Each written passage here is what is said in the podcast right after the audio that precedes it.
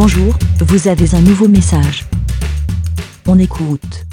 Salut les moutons, c'est Jackie Ratzenberger. Podren s'est clos il y a quelques semaines. Et j'ai le sourire rien que d'en parler.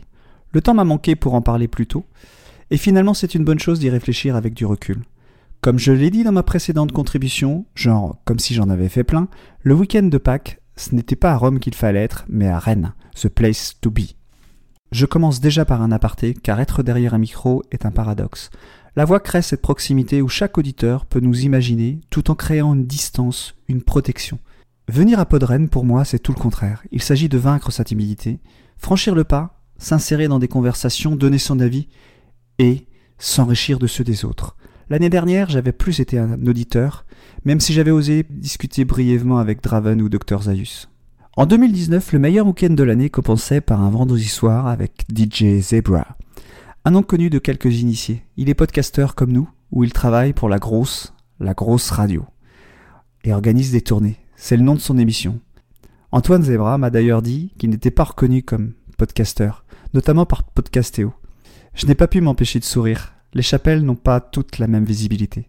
Je l'ai invité à nous rejoindre le samedi, mais il m'a arrêté net. L'après-midi, il allait pour la promo de son livre à Dinard, et le samedi matin, galette de saucisses au marché des Lys, le plus grand marché de Rennes. On ne peut pas lutter contre la tradition. Ce soir-là, sur le mail François Mitterrand, pour info, à Mail, ça s'écrit M-A-I-L, c'est une rue où on joue au maillet. Je fais le malin, mais je l'ignorais aussi. Il dédicaçait son livre et jouait quelques morceaux en live. Et si vous êtes curieux, allez voir sur zebramix.fr, vous comprendrez aisément en quoi il est différent et en quoi il n'a rien à voir avec un DJ. La nuit fut courte, et je me suis réveillé très facilement. Petit déj, et après 20 minutes, je suis arrivé devant la salle. Ça fait rêver, hein Honnêtement, le lieu est la première vraie grosse surprise. Par rapport à l'année dernière, c'est genre 10 fois plus grand. La salle principale, pour l'enregistrement des émissions, peut accueillir probablement 200 personnes. Autour, plusieurs zones possibles de discussion avec les invités, qui sont passés le samedi après-midi. PodCloud, Talkers, Elson et le studio dilettante. Ocha est venu, paraît-il, mais pas assez longtemps sans doute pour que je les voie. De mon côté, qui ai-je vu? Blast, évidemment. Il m'avait bien aidé à basculer d'Audacity à Reaper. Nous avons donc poursuivi la longue conversation commencée sur Twitter, et j'avais encore des questions pour améliorer le rendu final. Typiquement, des questions de post-production pour les sondiers, m'a-t-il dit. Il préférait d'ailleurs bavarder avec tous ceux qui venaient à lui plutôt que d'écouter le live des podcasts, puisqu'il aurait tout le temps de les écouter en replay. Il est sage, ce Blast. J'étais aussi ravi de voir Pat et Picaboo de la vie des moutons. Et j'écoute aussi, en attendant son propre podcast, que je ne doute pas d'entendre au prochain Podren.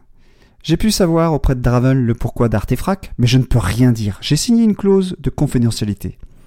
Deux jours, c'est à la fois long et court. Il suffit juste de se mêler, de prendre part à des conversations et de voir où cela mène. De quoi nous avons parlé?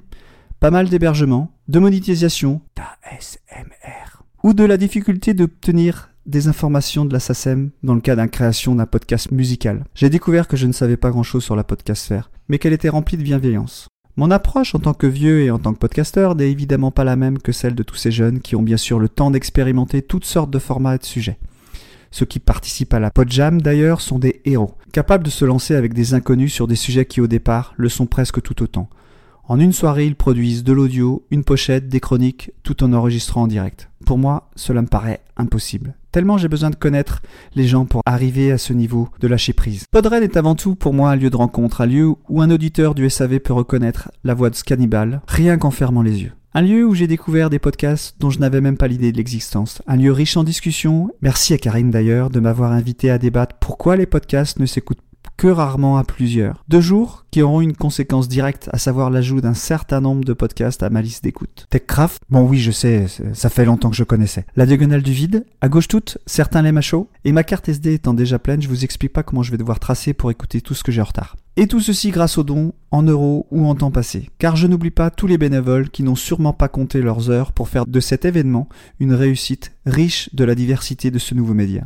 Nous sommes un petit monde, un petit monde solidaire. L'année prochaine, je serai présent évidemment. Ce sera toujours à Pâques, le week-end du 11-12 avril. Un concert en projet le samedi soir, des masterclass, une podjam, des discussions et surtout des podcasteurs.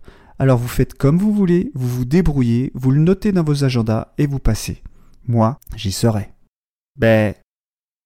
Merci, BLA. Vous aussi, partagez et donnez votre avis en toute liberté Faites un fichier audio avec votre smartphone et envoyez-le par mail à aurélie.lavidemouton.fr.